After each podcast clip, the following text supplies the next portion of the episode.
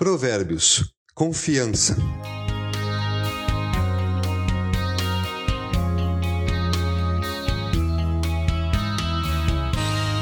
Confie no Senhor de todo o seu coração e não se apoie em seu próprio entendimento.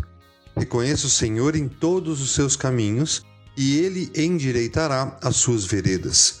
Provérbios 3, 5 e 6. Confiar em Deus não é apenas acreditar que Ele nos protege e cuida de nós.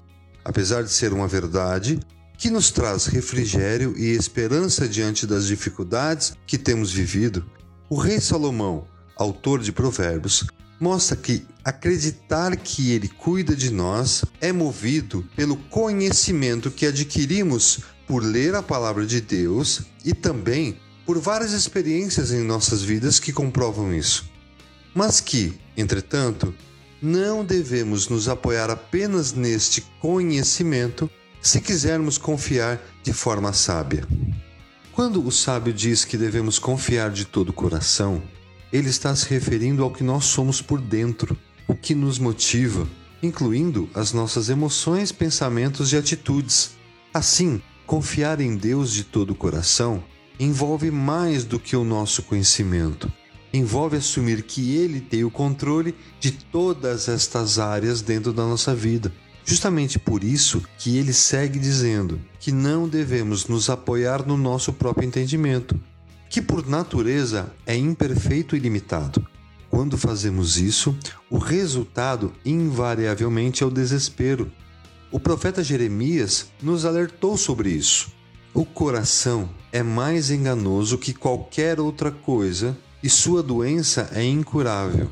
Quem é capaz de compreendê-lo? Jeremias 17:9. Se confiarmos apenas em nós mesmos ou nos deixarmos levar pelos nossos sentimentos, podemos tomar decisões que no começo parecem boas, mas que depois terão resultados muito ruins.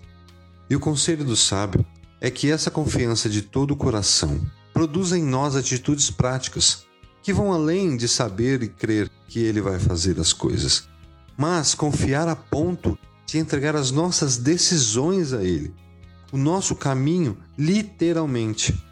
Seria como, ao reconhecer que não sabemos um caminho, seguíssemos o que um GPS do carro está indicando, sem questionar.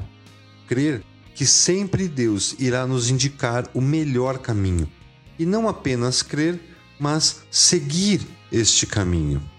Este é o Deus cujo caminho é perfeito. A palavra do Senhor é comprovadamente genuína. Ele é escudo para todos os que nele se refugiam. Segundo Samuel 22:31.